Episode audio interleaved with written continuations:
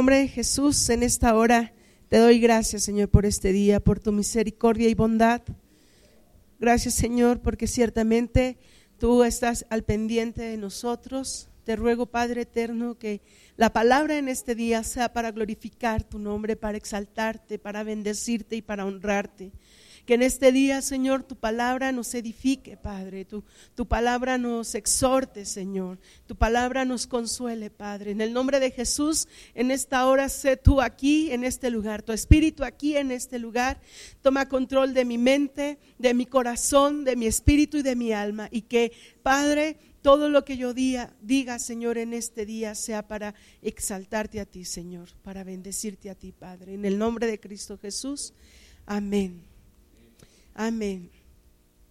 Yo, yo quiero hoy platicarte cómo, cómo es que el Señor me dio la palabra del día de hoy. Hace más o menos, hace una semana, la semana pasada, el viernes que fue 16, sí fue 16 viernes, ¿verdad? Que no hubo clase. Sí, este, mi esposo eh, y, su familia fuimos a, bueno, el pastor y la familia fuimos a, acompañarlo a, a la sierra allá en Chapulhuacán. Y, la verdad es que normalmente cuando salimos de viaje a la sierra, Dios había puesto sueños en mi ser, pero esos sueños habían sido siempre de guerra espiritual. Y terminaba despertando a la familia completa y cuando mis hijos estaban más pequeños, pues lloraban porque se espantaban, porque pues cuando estás dormido no tienes control de tu cuerpo y entonces pues la boca queda floja y se oía algo así como bla, bla, bla, bla, bla. Entonces mis hijos pues se espantaban y lloraban. Y, pues yo decía, este, otra, cuando ya escuchaba el llanto, yo decía, otra vez los desperté. Pero en esta ocasión estábamos dormidos nos quedamos allá en Chapulhuacán. Y, y el Señor me dio un sueño donde yo podía ver, eh, ahorita me quedé pensando, eso, eso de la, eh, cuando te ponen el, aquí una como antifaz y ves, eh, ¿cómo dicen? En dimensión 3D o no sé cómo se llama eso. A ver, jóvenes, ¿cómo se llama eso? Sí, sí se llama así. ¿Sí? Y que los muchachos están viendo y según agarran las cosas y hasta se mueven así como si estuvieran en lo real. Yo dije, ¿qué 3D ni qué 3D? Lo vi tan, tan real como poderte tocar a ti y poderte, y poderte sentir y poderte oler. Y el Señor me dio un sueño muy, muy, muy, muy real. Me desperté muy, muy temprano y, y me quedé pensando en ese sueño yo así como que me aferré a, ese sueño y dije que no se me olvide. Y entonces lo que hice fue levantarme y como estábamos en un, como en un hotelito muy sencillo, este, no me podía quedar en la habitación porque iba a despertarlos, lo que hice fue salirme y afuera había eh, una salita. Entonces ahí fui, me senté y me puse a orar y me puse a escribir lo que el Señor iba dándome. Y la verdad es que lo disfruté, disfruté mucho ese tiempo con el Señor, disfruté mucho ese momento. Y, para no hacerte el cuento largo, vamos a primera de Samuel. El Señor me habló de Samuel. Y, la verdad es que cuando el Señor habla, pues hay que escucharle. Amén. Vamos a leer en primera de Samuel 1, 11. Y me voy a saltar algunos, algunos versículos de la historia de Samuel si no lo has leído, léela, es una historia hermosa. Y, si la has leído, pues sabes que 1.11, sabes que es la historia de una mujer que no podía, no podía tener hijos, clama al Señor, el Señor le escucha y dice en el versículo 11 de 1 Samuel 1, amén, dice, e hizo, e hizo voto diciendo, Jehová de los ejércitos, si te dignaras, dignares mirar a la aflicción de tu sierva y te acordares de mí y no te olvidares de tu sierva, sino que dieres a tu sierva un hijo, varón, yo te lo dedicaré, yo lo dedicaré a Jehová todos los días de su vida y no pasará navaja sobre su cabeza. Esta mujer vivía en una aflicción porque no podía tener hijos. Y entonces esta mujer estaba pues triste y estaba deprimida por esa razón. Muchas veces el sueño de, de toda mujer, ya últimamente y de algunas no lo es así, pero el sueño de la mayoría de las mujeres es poder tener hijos, de poder tener eh, eh, esa descendencia. Y, el sueño de esta mujer era eso, tener un hijo, porque no podía tenerlo. Y, y, le clama al Señor con estas palabras, que si tú te fijas, está ella siendo y tratando de ser muy, muy cuidadosa en sus palabras, siendo cuidadosa en lo que dice para no sonar tampoco de esas veces en donde uno exige, ¿no? sino tener cuidado en cómo lo está pidiendo para que, para que sea escuchada su oración. Ahora, aquí nosotros estamos eh, eh, viendo la primera parte de esta historia de este varón y aún no nacía este varón. Y como muchas veces nosotros tenemos así esos sueños, esos anhelos, porque era un sueño de Ana, era un deseo de Ana y así tenemos deseos y tenemos sueños. Y como esta mujer, pues quería alcanzar su sueño, lograr ese sueño. Y la verdad es que podríamos pensar, eh, eh, pues puede que Dios la haya escuchado, puede que Dios no la haya escuchado, pero Dios la escucha y dice el versículo eh, 1.20, en 1 Samuel 1.20 dice la palabra del Señor, así aconteció que al cumplirse el tiempo después de haber concebido Ana, dio a luz un hijo y le puso por nombre Samuel, diciendo, por cuanto lo pedí a Jehová. La oración de esta mujer fue escuchada y, y no, no es nada más que fue escuchada, sino también gracias a Dios que esa oración fue concedida. Esa oración fue bendecida. ¿Por qué? Porque esta mujer se embarazó de ese, de ese varón. Y entonces, pues yo creo, porque yo lo viví, que fue una alegría inmensa en ella decir, wow, estoy esperando un bebé. Qué, qué gusto que estoy esperando este, este pequeño que Dios me ha concedido. Y eh, pasa el tiempo y Samuel nace. Y fíjate bien, en el versículo 23 dice, vamos al 21, desde el 21 dice, después subió el varón Elcaná con toda su familia para ofrecer a Jehová el sacrificio acostumbrado y su voto. Pero Ana no subió, sino dijo a su marido, yo no subiré hasta que el niño sea destetado, para que lo lleve y sea presentado delante de Jehová y se quede allá para siempre. Imagínate, o sea, primero pediste un hijo para qué, para que después lo dejes allá, como Ana, o sea, hoy escucha tus palabras, fíjate lo que estás diciendo. Sí, sí, sí. No te preocupes. El caná, tú vete, ve, así lo ve allá arriba a ofrecer tu, sacrificio, yo me quedo aquí, porque, porque yo quiero que este pequeño crezca de tal manera que cuando él tenga la edad de, ¿cuántos años? Tres años, se pueda quedar en ese lugar. Híjoles, tres años, pues es una edad bien bella, ¿a poco no? Acuérdate las que somos mamás, los que son papás, acuérdate de tus hijos cuando tenían tres años y es esa etapa donde apenas empiezan a medio hablar, que medio se les entiende, medio no se les entiende y sacan cada ocurrencia y cada cosa. Y la verdad es que es una edad bien bella, ¿a poco no? Bien hermosa.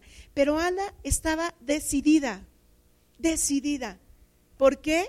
Porque Dios le había concedido su oración. Te voy a decir una cosa, Ana era una mujer de fe. No fue una mujer que pidió una, eh, hizo una oración pidiendo algo y ya. Era una mujer de fe que estaba orando, clamando al Señor por un milagro. Pero además, cuando el Señor le concede ese milagro, ella agarra y dice, aquí está, Señor, te lo entrego. No me quedé con él se lo regresó al Señor. Era una mujer de fe. Y a lo mejor, varón, me puedes decir, esta era para las hermanas. No, mi hermano, porque también los hombres tienen que ser hombres de fe. Tenemos que ser mujeres y hombres de fe. No podemos vivir sin fe, porque sin fe las cosas no se nos van a dar. Dice por ahí que, que dice la palabra del Señor que la fe mueve montañas. Y entonces sin fe no vas a poder mover ninguna montaña. Ninguna. Ninguna.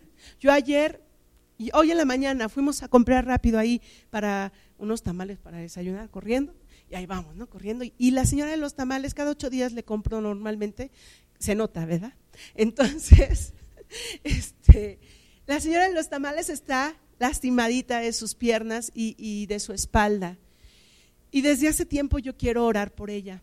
Y no se me había dado porque la señora estaba atendiendo el puesto y tiene mucha gente. La verdad es que es un local donde hay muchísima gente. Y entonces, en ese momento no hubo gente. Y entonces dije, ahora o nunca. Le dije, quiero orar por usted. Y se me quedó viendo. Le digo, yo voy a orar por usted porque yo voy a, a profesar mi fe. Voy a hacer cumplir esa fe que yo tengo orando por usted. Y oré por ella. Y oré con, a lo mejor uno puede pensar, híjole, pues ella no cree, pero yo sí. Y, una de las oraciones, dentro de mi oración, una de las cosas que le decía al Señor es que, es, que este milagro eh, que se cumpla en ella sea para que ella vuelva a tu rostro a ti, Señor. ¿Por qué? Porque debo yo de tener esa fe para que aquella persona a la que yo estoy orando pueda mirar al Señor Jesús. No a mí, no a la que está orando, sino al Señor Jesús. Y la verdad es que hay veces donde uno puede decir, es que mi fe es tan pequeñita, pues si tu fe es como un granito de mostaza, ¿no dice el Señor que pidas para que tu fe sea incrementada? Pidamos entonces para que nuestra fe sea incrementada y sea fortalecida. Y entonces podamos ir de, ahora sí que de escalón a escalón, subiendo, subiendo, subiendo, no retrocediendo, no bajando, sino que nuestra fe suba en cada momento. Amén. Ok, dice en el versículo, nos quedamos en el versículo 22, en el 23, y el Caná, su marido, le respondió, haz lo que bien te parezca, ay mujer, así son los, los esposos, haz lo que quieras, ya, no voy a discutir contigo. Quédate hasta que lo destetes, solamente que cumpla Jehová su palabra. Y se quedó la mujer y crió a su hijo hasta que lo destetó. Ya ese pequeñito estaba listo para irse a ese lugar especial donde ella lo iba a dejar. Qué, qué bello. ¿Cuántos de nosotras o de nosotros seríamos capaces de eso? capaces de agarrar y decirle al Señor, aquí está, lo dedico a ti y aquí te lo dejo. ¿Cuántos? De verdad sería muy, muy difícil. Pero Ana, Ana no se rajó. Ana no dijo, no, Señor, mira, mejor no, ya, mejor me lo quedo aquí conmigo. ¿Sabes qué? Cuando nuestros, los milagros que Dios nos concede, las bendiciones que Dios nos concede, cuando no se los ofrecemos al Señor, cuando no se los devolvemos al Señor en ese, en ese ofrecimiento de, de bendición, que puede ser también para otros, nos estamos quedando y estamos reteniendo esa bendición solo para nosotros. Y en eso no pueden ser bendecidos más. Cuando el Señor te conceda algo, dile al Señor, aquí está, aquí está, sea lo más sencillo. Aquí está, Padre, gracias por esta bendición. Gracias por este milagro. Gracias porque tú permitiste que yo pudiera tener esta bendición. Ahora yo te lo regreso también, Señor, para que otros puedan disfrutar de esta bendición. Para que tú, Señor, puedas disfrutar de esta bendición. Eso es bello y eso es hermoso, ¿sabes? Y dice el versículo 24, después que lo hubo destetado, lo llevó consigo con tres becerros, un efa de harina y una vasija de vino y lo trajo a la casa de Jehová en Silo. Y el niño era pequeño, era un pequeñito. A mí me da ternura ver a los niños de preescolar porque de verdad apenas pueden con sus piecitos. Hay un pequeñito de primero de primaria que está chiquitito. Yo le digo, hijo, tu mochila pesa más que tú, mi amor. Nada más se me viendo las maestras así como que, pues, pues sí, porque de verdad es un mochilón y él está chiquitito. Es, eh, eh, Samuel era un niño pequeño, pero aquí yo quiero descatar, rescatar algo. Fíjate que Ana no fue nada más con el niño. No fue nada más a, decirle al Señor, aquí está el niño, sino que Ana además preparó una ofrenda especial para el Señor. Preparó algo especial para poder entregar a su pequeño. Y le dijo al Señor, mira, aquí no, aquí no nada más está mi niño, también está mi ofrenda. Y entonces Ana entregó tres becerros, un efa de harina y una vasija de vino y lo trajo a la casa de Jehová en Silo. O sea, qué hermoso que esta mujer no nada más pensó en lo que podía entregar, que era el niño. Sí, es cierto, el niño lo iba a entregar al Señor, pero también entregó esa ofrenda que preparó para ese pequeño. Cuando vengas a la casa del Señor, no vengas nada más porque se nos hizo tarde o porque tenemos que ir en domingo o porque no, prepara tu ofrenda prepara tu corazón, prepáralo. Es importante, ¿sabes? Es importante. El momento de la alabanza y de la oración, de, la adoración fue hermoso, de verdad hermoso.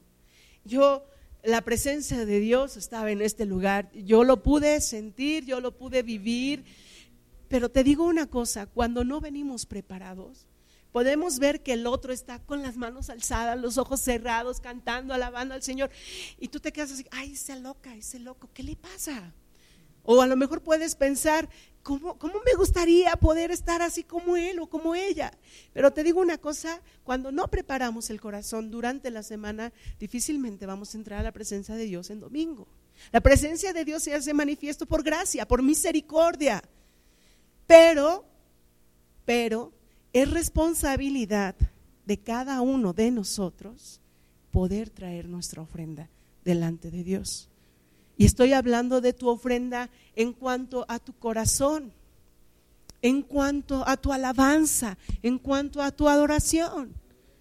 Cuando no, haz, haz la prueba, de verdad, haz la prueba.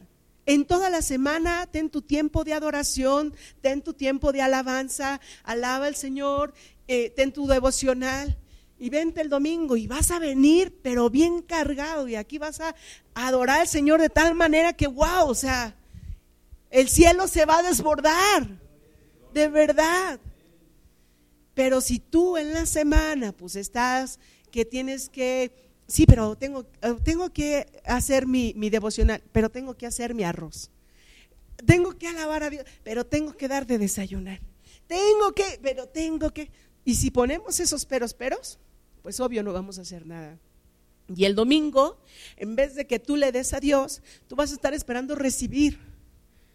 Y sabes qué? Lo primero, lo primero es que tú le des. Lo primero es que tú traigas tu ofrenda delante de Dios. Entonces prepara esa ofrenda como lo hizo Ana. Trae esa ofrenda delante de Dios y permite que Dios se manifieste en tu vida. De verdad. Permítelo. Dale un codazo al de Adalo y dile, permítele. Díselo, permítele. ¿Por qué? Porque es importante. Háblale y dile, escuchaste, escuchaste. O prepara tu ofrenda. Amén. Y dice el versículo 25, y matando el becerro trajeron, trajeron el niño a Eli y ella dijo, oh Señor mío, vive tu alma, Señor mío, yo soy aquella mujer que estuvo aquí junto a ti orando a Jehová. Por este niño oraba y Jehová me, lo, me dio lo que le pedí. Yo pues le dedico también a Jehová todos los días que viva. Será de Jehová y adoró allí a Jehová. Solamente ella pudo haber hecho esa parte de adorar al Señor porque ella es la que estaba entregando al hijo. Y adoró al Señor, entregó a su niño. Yo creo que esas palabras en ella era como un combinar de voy a dejar a mi hijo, pero sé que va a ser para bien. Voy a dejar a mi hijo, pero yo sé que Dios lo va a bendecir. De verdad, hay cosas que duelen dejar, ¿o no? Hay cosas que duelen separarse de ellas, pero cuando sabes que es para el Señor, gózate, como lo hizo esta mujer. Gózate en el Señor, ¿por qué? Porque lo que tú le estás entregando al Señor, el Señor te lo va a duplicar. Y no, no, lo, no se lo des porque te lo va a duplicar, no, dáselo porque tú quieres bendecir a Dios. Amén. ¿Seguros? Amén. Vamos a ver ahora en este mismo 1 Samuel, en el capítulo 2, versículo 18.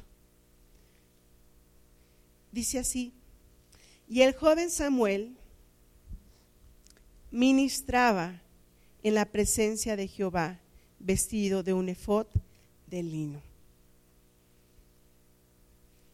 Ese pequeñito ya había crecido y era ahora un joven, un joven que ministraba en la presencia de Jehová vestido de un efod de lino. Ese jovencito, ¿sabes qué? Ana tenía una visión. Ella sabía que tenía que educar. Esos tres años que tenía con ese pequeñito, tenía que educarlo de tal manera que cuando él estuviera en el templo estuviera preparado para hacer las cosas que tenía que hacer en el templo. Y cuando ese pequeñito fue creciendo, ese pequeñito hacía lo que le correspondía hacía lo que tenía que hacer. ¿Qué puede hacer un niño pequeño en una iglesia? Y a lo mejor uno puede decir, pues es que, ¿qué puede hacer? ¿Qué puede ser un avi? ¿Qué puede ser una galletita? Pues, pues están chiquititos, o sea, ¿qué pueden hacer? ¿Sabes qué? Nunca menosprecies a los niños, pues ellos tienen un lugar especial en el corazón de Dios. Nunca menosprecies a tu pequeño, a tu pequeña, por pequeños que sean porque ellos tienen un lugar especial en la presencia de Dios. De verdad. Si tú empiezas eh, a ver de una manera equivocada lo que tu hijo o tu hija está haciendo para el Señor, tú mismo estás poniendo prejuicios en la vida de tu hijo y de tu hija. No lo hagas. No lo hagas. Me encantó por ejemplo, la vez que estuve el 16 de septiembre, bueno, una semana antes que estuvimos aquí con lo de la cena y eso, que vinieron la gente y todo. Y, me encantó escuchar por allá a Dorian cuando eh, el pastor dijo eh, la palabra justo. Y me encantó escuchar a Dorian diciendo, ¿qué es justo? Y dije, ah, o sea, el niño quiere aprender, el niño quiere saber. Los niños quieren aprender de Dios. No se los no lo detengamos. Ahora, ¿sabes qué? Aquí Samuel no dice si hizo berrinche o no hizo berrinche para poder estar eh, para poderse quedar en el templo. Aquí no lo dice. Y no sabemos si lloró o no lloró, pero Ana cumplió. Ana dijo, aquí está. Si se puso a llorar o no se puso a llorar, aquí está el niño. Si hizo berrinche o no hizo berrinche, te quedas y aquí te quedas.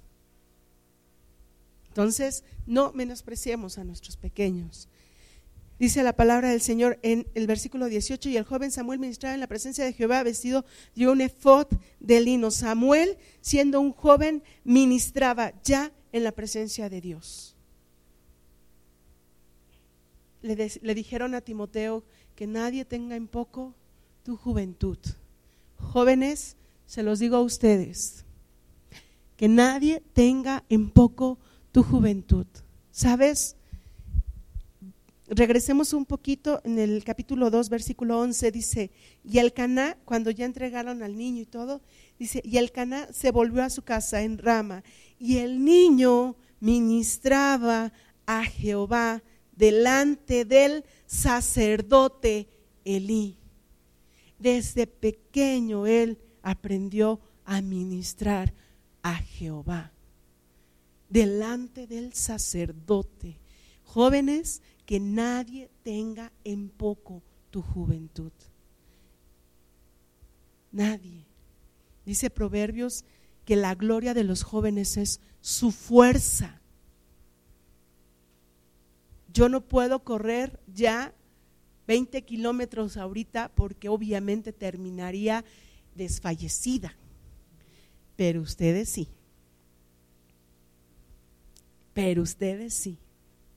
Y a lo mejor dicen, oh, 20 kilómetros, yo podría asegurar que hasta más. no es maratón, no importa.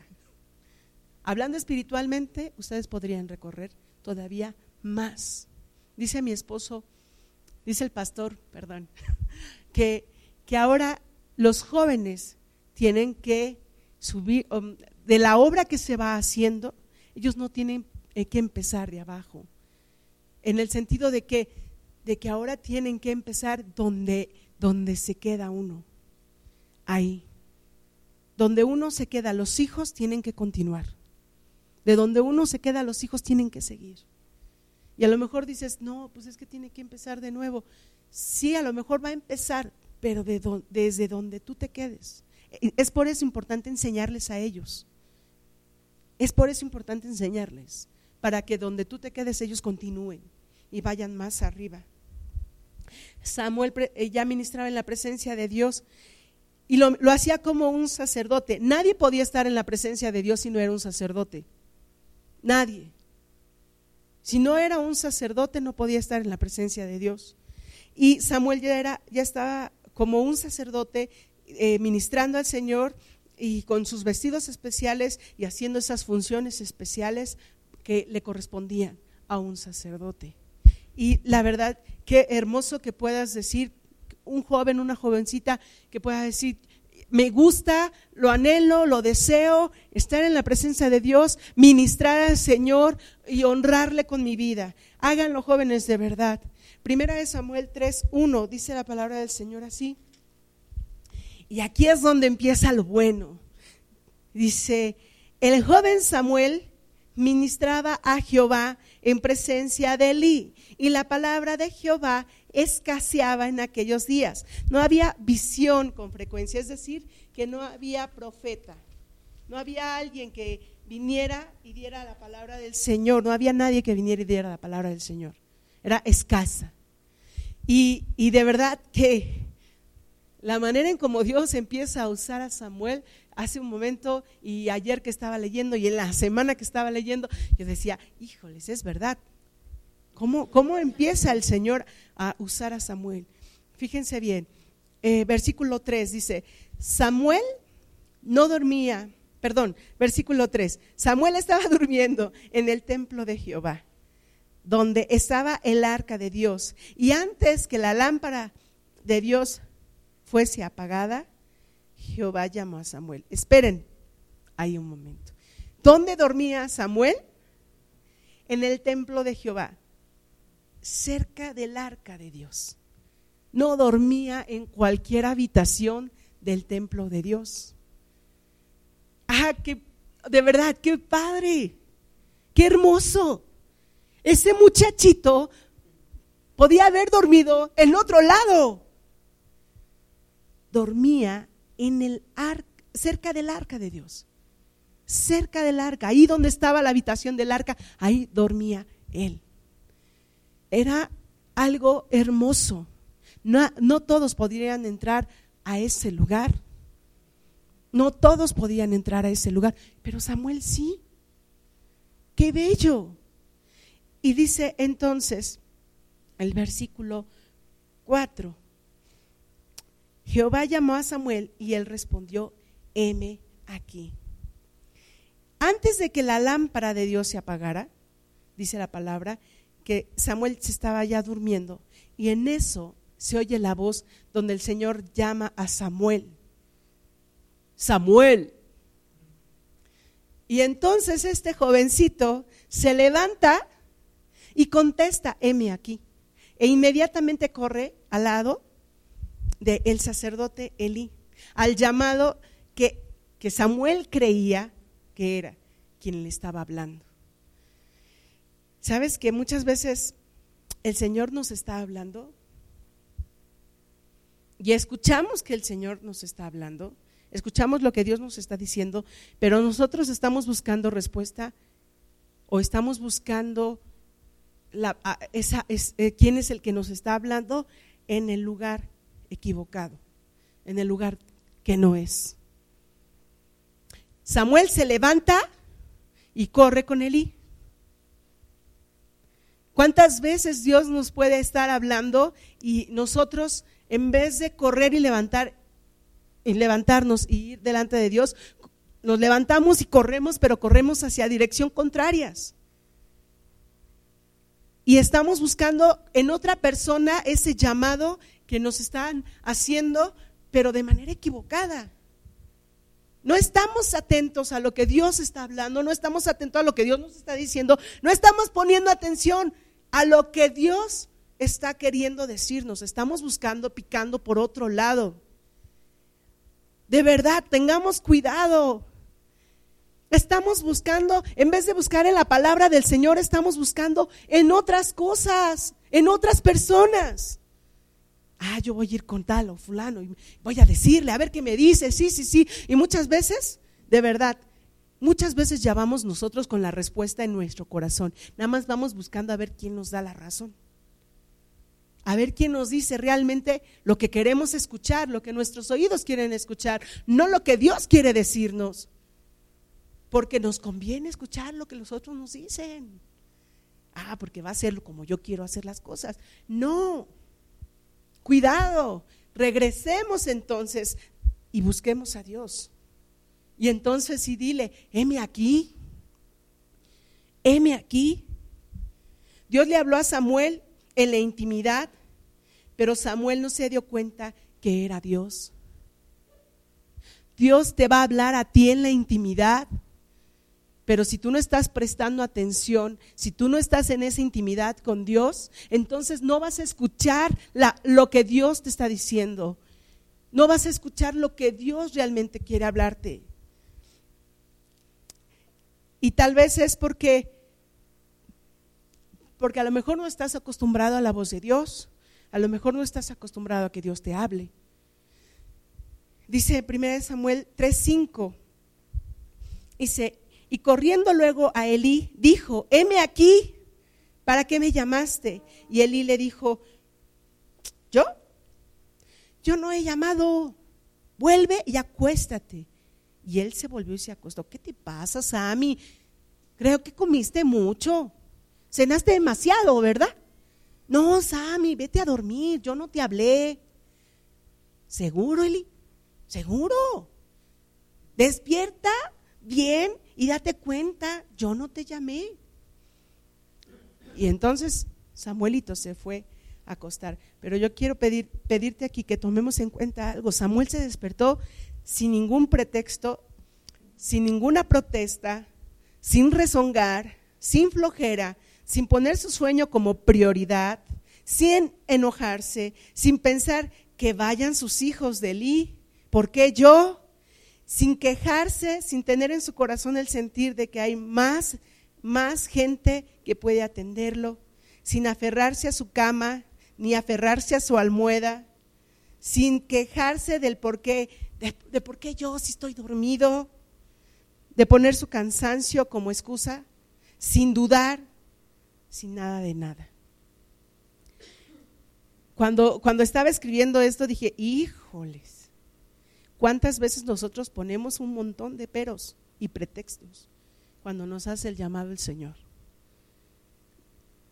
¿Cuántas veces nosotros y, ponemos como prioridad muchas cosas? Aquí me llamó la atención porque estaba escribiendo y dije, sin aferrarse a su cama. Y me quedé pensando, y dije, sí, sí es cierto. Sin aferrarte a tu almohada, sí, también es cierto, Señor.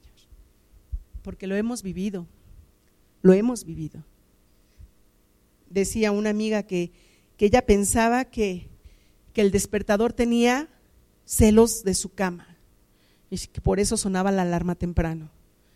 Y yo dije, ok, está bien.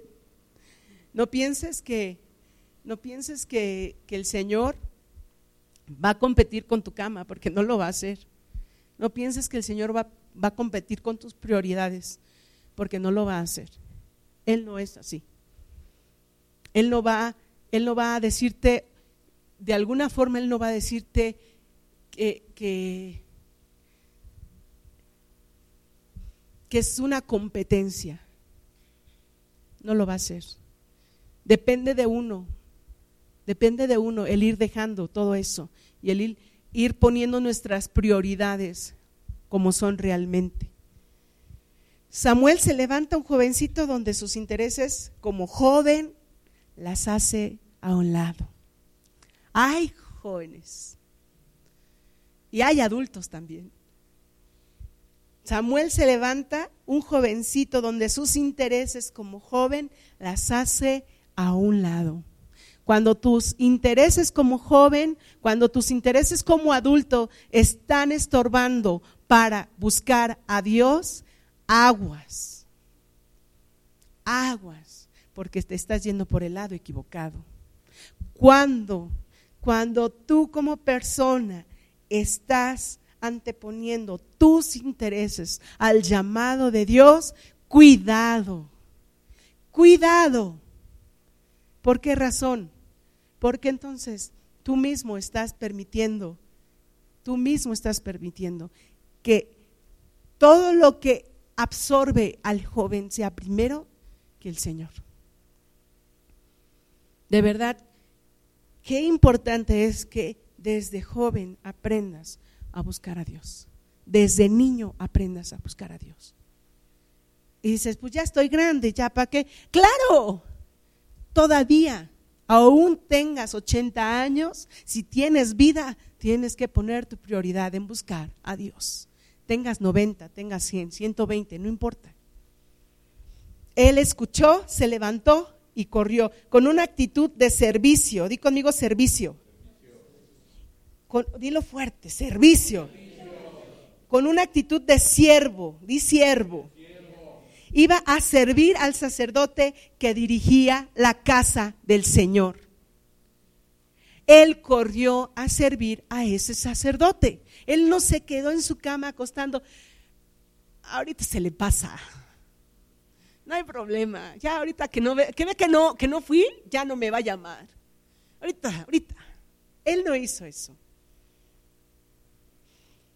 Y le pregunta eh, eh, por primera vez, ¿para qué me llamaste?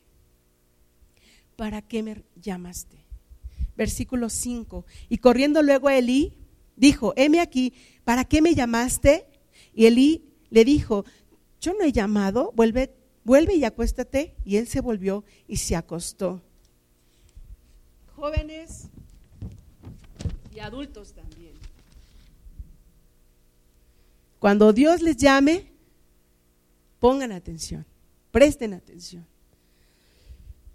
Se vuelve a acostar Samuel y entonces, dice la palabra del Señor en el versículo 6, y Jehová volvió a llamar otra vez a Samuel. Y levantándose Samuel, vino Elí y dijo, heme aquí, ¿para qué me has llamado? Y él dijo, hijo mío, yo no he llamado, vuelve y acuéstate. ¿A qué estamos jugando, pues? ¿Me llamaste o no me llamaste? No, pues no te llamé. Sammy, vete a dormir. ¿Seguro? ¿Ya no me vas a volver a llamar, Eli? ¿Seguro, Sammy? Vete a dormir. Y pues Samuel se fue a dormir. Y volvió a levantarse Samuel esa segunda vez sin ningún pretexto. Sin ningún pretexto. Oh, no que no. Total, o sea, sí o no. Eli, estás jugando conmigo. A lo mejor quiere probarme. No, no, no. Samuel se levantó y corrió. Y Elí le dijo, no, no te he llamado vuelve. En Samuel hubo diligencia, en él hubo mansedumbre. Él no estaba esperando a que le hablaran más veces. En la primera vez que le hablaban se levantaba y corría. Él no era, ya voy, voy, ahorita voy, sí, ya voy, ay, ahí voy. Él no hizo eso. Ya voy, ya voy, ahí voy. No, él se levantó y él fue. Y de verdad, no nada más deja a su joven hijo, a su joven hija, porque también nosotros somos así. Cuando nos llama el jefe, cuando nos llama la jefa, la, jefa, la jefa de, en el trabajo, eh, no, no, no, la jefa, la jefa en el trabajo. así voy, voy jefa, voy, voy jefe, ahorita voy jefe, ahorita voy jefe. ¿Sabes una cosa? Yo aprendí algo esta semana. El domingo, si tú no vienes a los estudios, te voy a recomendar que vengas. El estudio de la semana pasada y este y los que han venido eh, dando han estado muy buenos. Y está hablando sobre el carácter del siervo. Y una de las cosas que habló el pastor fue sobre que nosotros tenemos que honrar a la gente que está, eh, que, que es nuestra autoridad. Y una manera de honrarlos es, pues, que nosotros con nuestro trabajo lo entreguemos a tiempo, pero también que cuidemos las espaldas de las personas que están en nuestra, bajo, eh, que están en nuestra autoridad. Y entonces yo me quedé pensando y pensé en mi jefa inmediata y dije, sí es cierto, yo voy a honrar mi vida de esa mujer haciendo mi mejor esfuerzo, mi, lo mejor que tengo para dar en mi trabajo, pero además voy a cuidar sus espaldas. ¿Cómo? Me voy a pegar a ella y voy a traer mi pistola y voy a ir detrás de ellas. No, no, no, no. Porque además en una de esas voy a dar el azotón y me voy a caer. No, voy a orar por esa mujer que es mi jefa para cuidar sus espaldas. Y me pasó algo muy, muy, muy así, donde yo en la semana, ese fin de semana que estuvimos en Chapulhuacán, yo estuve recordando mucho a esta mujer y a su esposo y estuve orando. Y sucedió algo ese fin de semana en su familia. Cuando ella me platicó, yo le dije, yo, yo, de verdad, me dice, sí, dije, estuve orando por ti, por tu esposo. Me dice, ¿en serio? Le dije, sí. Le digo, yo los tenía mucho en la mente. Y me dijo, muchas gracias, porque de verdad se necesitaba. Entonces, pues si pueden venirse ustedes a, los estudios, vénganse, porque de esa manera también ustedes van a poder eh, ser bendecidos. Y, lo que yo aprendí en ese momento fue que yo tengo que honrar. Y en este caso, pues también tenemos que honrar a Dios. Yo no puedo venir a la iglesia con lo que me sobra de la semana. Ya todos desinflados ahí, todos. No, yo les voy a decir lo que les digo a mis alumnos. El fin de semana no es para desvelarte, mija. No es para desvelarte, mijo. El fin de semana es para descansar. Y la verdad es que el domingo es para descansar en la presencia de Dios. No tenemos de otra. Entonces, este jovencito fue diligente, honraba a Elí con su, con su eh, eh, obediencia, con esa eh, perseverancia en ser obediente y, no se hacía el desentendido. No, no pensaba, hay alguien más que pueda hacer las cosas. Se levantó por segunda vez, fue ante el sacerdote con la misma actitud de, servicio, sin reclamar, sin enojarse, sin flojera, sin pretextos. Dile al de al lado, sin pretextos. Ahora dítelo díselo a ti mismo, sin pretextos, sin pretextos. De verdad, sin pretextos. No, no, cuando el pastor les diga, hermano, ayúdame, sin pretextos, sin pretextos. Así tú digas, pues, ¿para qué, pastor? Sin pretextos. Tú, tú hazlo y, Dios va a bendecir. Amén. Dice en el, en el versículo, nos quedamos en el versículo 6, vamos al versículo 7. Y Samuel no había conocido aún a Jehová, ni la palabra de Jehová le había sido revelada ay, ahora entiendo todo. Pues sí, Sammy no sabía que Dios podía hablarle. No conocía la voz de Dios.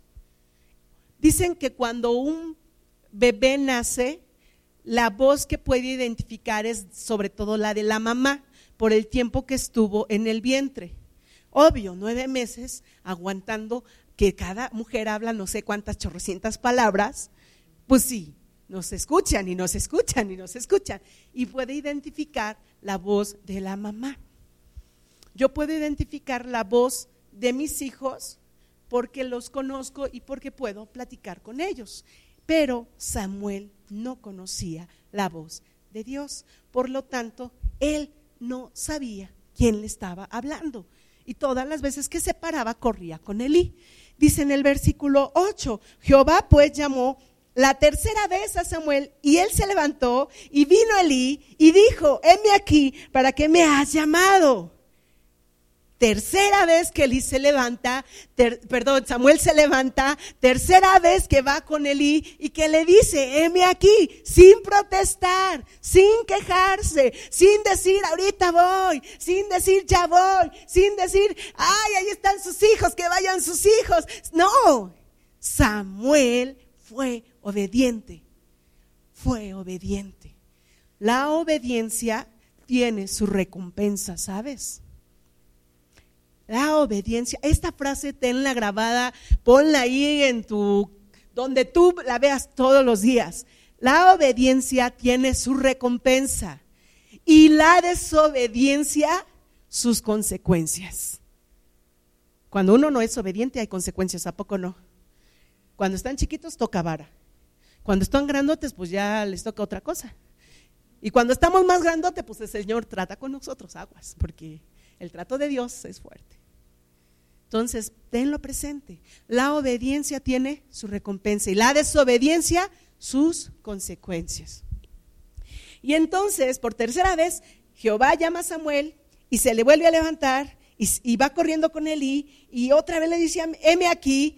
No tuvo problema en hacerlo tres veces. No tuvo problema en levantarse y presentarse delante del sacerdote tres veces. Y entonces, dice la palabra del Señor, en la, segunda parte de este versículo 8, entonces, ya casi al último más bien, entonces entendió Elí que Jehová llamaba al joven. Y dijo Elí a Samuel, ve y acuéstate. Y si te llamare, dirás, habla Jehová, porque tu siervo oye.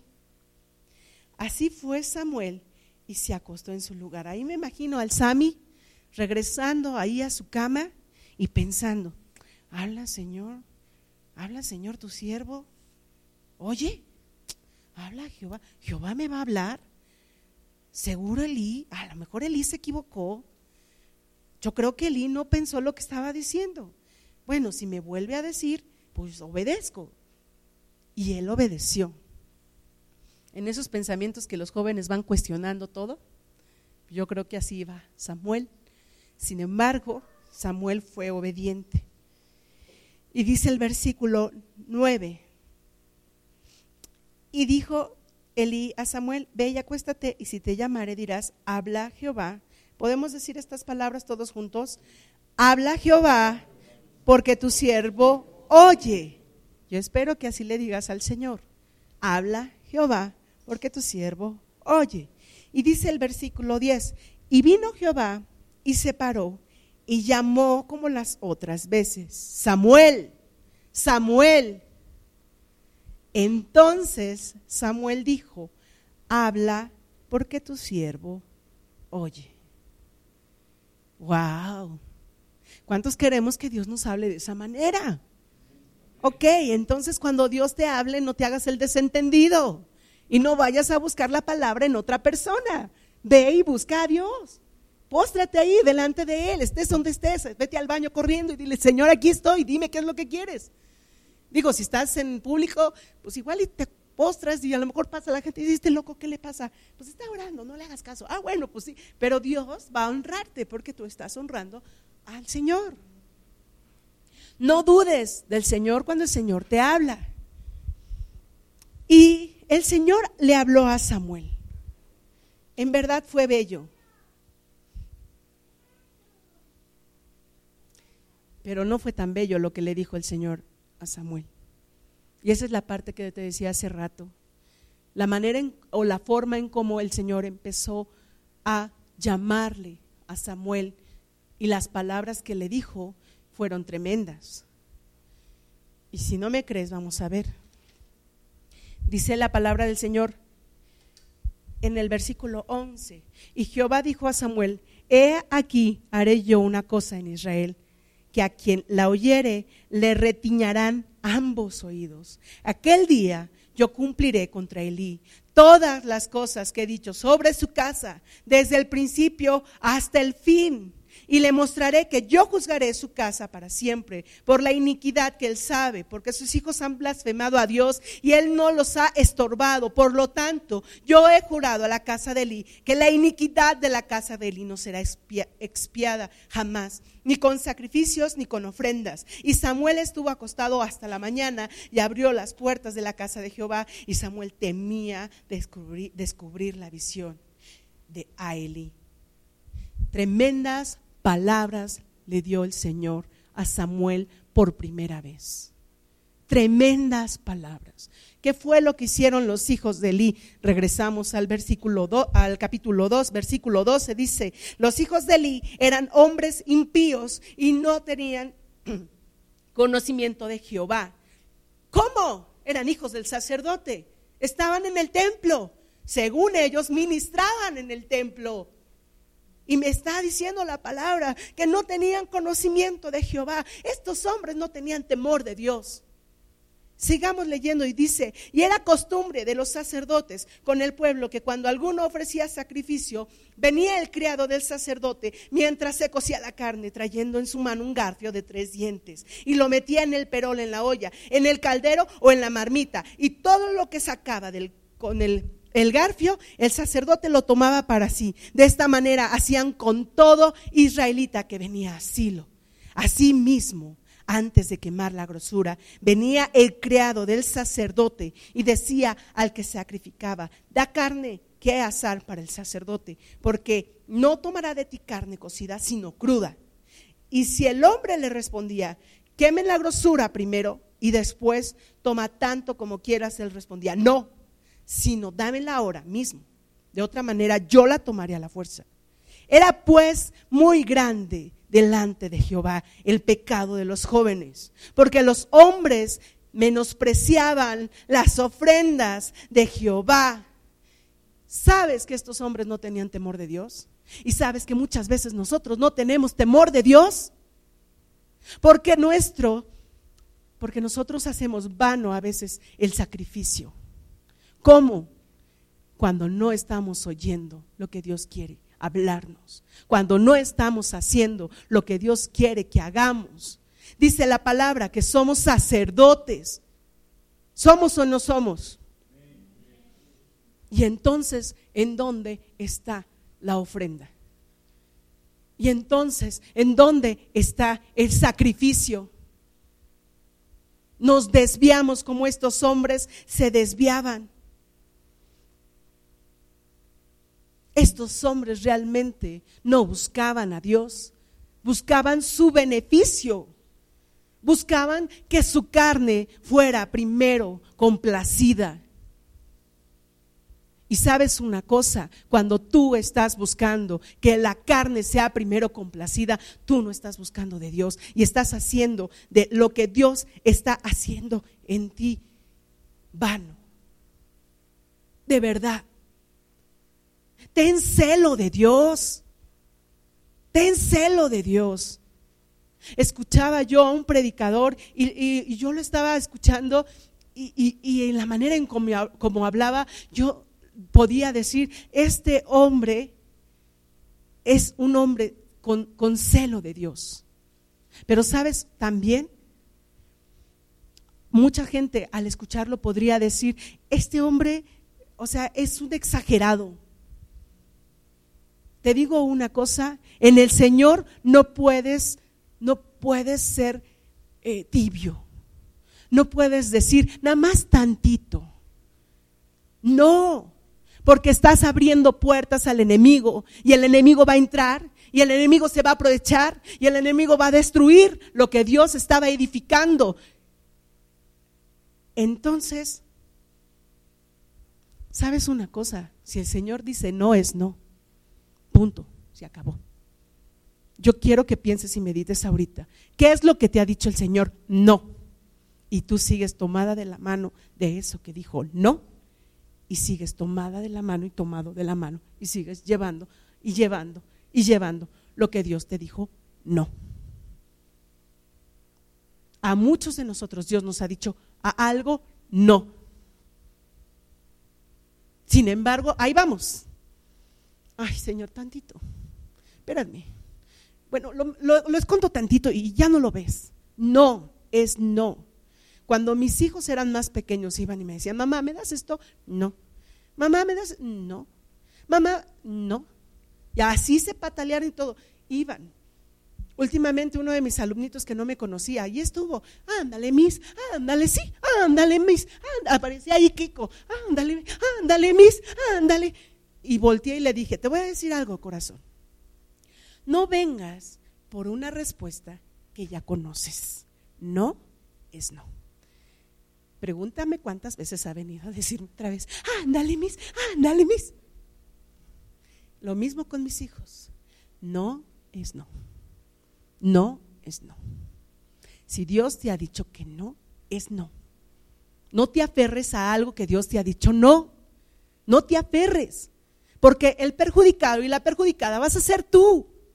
Estos hombres hacían y deshacían con la gente que llevaba su ofrenda. No hagas y deshagas con lo que Dios te está dando. O lo que tú vas a ofrecerle a Dios porque tampoco Dios te lo va a recibir. De verdad, tengan cuidado, tengan cuidado. No te aferres a lo que Dios dijo no. Le decía yo hace tiempo a unas personas, no puedo decirle a esa persona no porque se va a... El ser humano normalmente se revela y dice, ah, ¿por qué no? ahora sí. Digo, bueno, si quieres ponerte con el Señor, pues nosotros sabremos quién va a ganar. ¿O no? No creo que seamos nosotros. La verdad. ¿Cuántas veces le has ganado al Señor? Estos hombres estaban haciendo cosas que de verdad eran horribles, porque se estaban eh, adueñando de una ofrenda que no les correspondía, porque se estaban adueñando de algo que no era suyo y no les importó. Y no les importó. Vamos al versículo, al capítulo 3.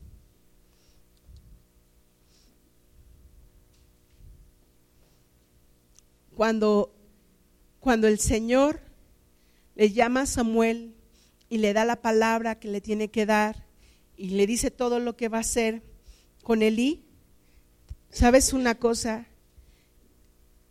Elí, sus ojos ya se estaban apagando. Y esto sucede también en el capítulo 2, versículo 27 dice, y vino un varón de Dios a Elí y le dijo, así ha dicho Jehová, ¿no me manifesté yo claramente a la casa de tu padre cuando estaban en Egipto en casa de Faraón? Y, y yo lo escogí por mi sacerdote entre todas las tribus de Israel para que ofreciese sobre mi altar y quemase incienso y llevase fuego delante de mí, o sea, como algo hermoso de verdad. Y di a la casa de tu padre y di a la casa de tu padre todas las ofrendas de los hijos de Israel, porque habéis, ¿por qué habéis hollado mis sacrificios y mis ofrendas que yo mandé a ofrecer en el tabernáculo? Y has honrado a tus hijos más que a mí, engordándoos de, de lo principal de todas las ofrendas de mi pueblo Israel. ¿Sabes? Estos hombres estaban aprovechándose y Elí estaba dándole y permitiéndole más a los hijos y dándole un lugar a los hijos que no le correspondía. El lugar es del Señor, el primer lugar es del Señor, no hay más, no puedes poner a tus hijos como primer lugar. ¿Por qué razón? Porque tarde o temprano ese primer lugar se te va a desvanecer. Porque cuando tus hijos no te obedezcan, cuando tus hijos no sean lo que tú esperabas, ese primer lugar se va a venir abajo. Tus hijos no pueden ser el primer lugar. primer lugar es Dios. Cuando estaba en los scouts, decíamos este, una especie como de ley, lema, que era Dios, patria y hogar. Dios, patria y hogar. Y eso se me quedó siempre, Dios, patria y hogar. Y ahora, aprendiendo de la palabra y todo eso, la verdad es que la prioridad, ¿quién es? Dios. Es tu prioridad. Decía un hermano en una predicación que estaba escuchando, cuando tu cuerpo no está siendo satisfecho, es porque tú no estás buscando a Dios. ¿Cómo? Espérate. Dios le dijo a esa mujer, ¿te acuerdas que tuvo cinco maridos? Ok, a esa mujer le dijo, si tú bebieres del agua que yo tengo y comieres del pan que yo tengo, no te va a dar hambre. Y, y, tampoco no vas a tener sed. ¿Por qué razón? Porque su búsqueda ya no iba a estar en la carne, en el hombre, su búsqueda iba a estar en el Señor. Tu satisfacción no puede dártela una persona. Nadie va a llenar, nadie, tenlo en, en claro, nadie va a llenar tu corazón y tu vida más que Dios. Y cuando tú pones a Dios en primer lugar, todo lo demás, mira, se da. Porque lo dice la palabra, busca primero el reino de Dios y todo lo demás vendrá por añadidura. Y estos hombres no buscaron el reino de Dios. Estos hombres no buscaron por prioridad al Señor. Hicieron lo que quisieron. Y dice el versículo 30, por tanto, Jehová el Dios de Israel dice, yo había dicho que tu casa y la casa de tu padre andarían delante de mí perpetuamente. Mas ahora ha dicho Jehová, nunca yo tal haga, porque yo honraré a los que me honran y a los que me desprecian serán tenidos en poco he aquí, vienen días en que cortaré tu brazo y el brazo de la casa de tu padre, de modo que no haya anciano en tu casa. Verás tu casa humillada, mientras Dios colma de bienes a Israel, y en ningún tiempo habrá anciano en tu casa. El varón de los tuyos que yo no corte de mi altar será para consumir tus ojos y llenar tu alma de dolor. Y todos los nacidos en tu casa morirán en la edad viril. Yo te decía hace un momento que cuando Samuel habla a Elí estas palabras, cuando el Señor se muestra a Samuel y Samuel tiene que hablar con Elí, Elí se estaba quedando ciego. Elí ya se estaba quedando ciego. Sus ojos, la luz de sus ojos estaba apagando. No dejes que la luz del Señor se apague en ti no lo dejes. Honra al Señor. Ponlo como prioridad. Busca de Él. Que te digan qué exagerado él eres. Que no te importe lo que diga el hombre, que te importe lo que diga el Señor. Que cuando tú puedas estar delante del Señor, Él pueda decir, buen siervo y fiel, entra en el gozo de tu Señor. De verdad, busca eso. Cuando se le está apagando la luz de sus ojos, sucede algo. Y esta parte me encanta y me llamó mucho la atención, donde dice la palabra del Señor en el, capítulo 3, versículo 15. Dice, y Samuel estuvo acostado hasta la mañana. Samuel, el ministerio de Samuel, se levantó cuando el Señor quiso, cuando el Señor lo deseó. Y ese día que Samuel se levanta, yo lo veo y lo, lo imagino de esta manera, como una luz que se está dando en Israel. Y dice después la palabra del Señor, y abrió las puertas de la casa de Jehová. El ministerio de Samuel abre las puertas de la casa de Jehová. Ahora te digo a ti, abre las puertas de la casa de Jehová para que entre el Señor. Dice su palabra que nosotros somos templo del Espíritu. Abre ese templo para que entre el Señor, para que habite el Señor, para que sea el Señor en ti. No permitas que lo que ya viviste o lo que han vivido otros traiga maldición a tu vida, porque realmente lo que hicieron estos hombres, los hijos de Eli, trajeron maldición a, la vida de ellos y a la vida de su padre. No lo permitas. Abre las puertas de tu casa al Señor. Y cuando te diga por tu nombre, sé capaz de levantarte inmediatamente y buscarle y decirle, heme aquí, Señor, tu siervo escucha. ¿Cuántos están dispuestos a decirle, heme aquí, Señor, tu siervo escucha? Amén. Yo quiero pedirte que si tú estás dispuesto, te pongas de pie. Pero en realidad, fíjate que muchas veces nos movemos por emociones. No lo hagas por emoción. Porque si lo hacemos por emociones, nos metemos en un lío más grande. Que tú estés convencido de decir, sí, cuando me hables, Señor, voy a decir, heme, heme aquí, Señor, tu siervo escucha. Amén. Padre, en el nombre de Jesús en esta hora, yo te doy gracias porque tú eres Dios, Rey, porque eres santo, porque tú vives para siempre, porque nos has dado libertad. Pero sobre todo, Señor, te doy gracias, porque cuando tú has llamado por nuestro nombre, Padre, no te has desesperado, Señor. No te has impacientado, Padre. Has sido paciente con nosotros. Y el día de hoy, Señor, queremos decirte, cuando tú hables a nuestra vida, estamos aquí dispuestos para decirte, heme aquí, tu siervo escucha. Repítelo de nuevo, heme aquí, tu siervo escucha. Somos tus siervos, somos tus siervas. Y estamos, Señor, para buscar tu reino y para extender tu reino para que tu reino, Señor, sea una realidad en esta tierra, sea una realidad en Pachuca, en Mineral de la Reforma, en Hidalgo, en México, Señor, para que tu reino sea una realidad en nuestro ser y en nuestro corazón, sea una realidad en nuestra familia. Abrimos la puerta, Señor, de nuestro corazón. Abrimos la puerta de nuestra familia para que ellos lleguen a tus pies. Para que ellos lleguen a ti. Para que ellos vengan a ti. Empieza a levantar tu voz y empieza a decirle, Señor, aquí estoy.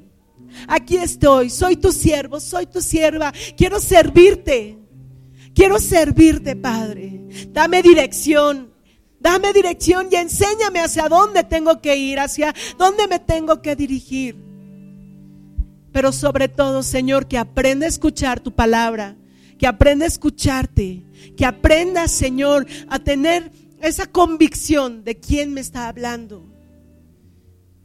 En el nombre de Cristo Jesús, sé tú, Señor, aquí, sé tú en medio nuestro, sé tú, Señor, en nuestros corazones.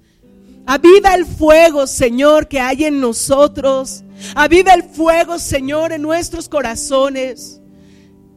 Que no confundamos tampoco, Señor, las voces.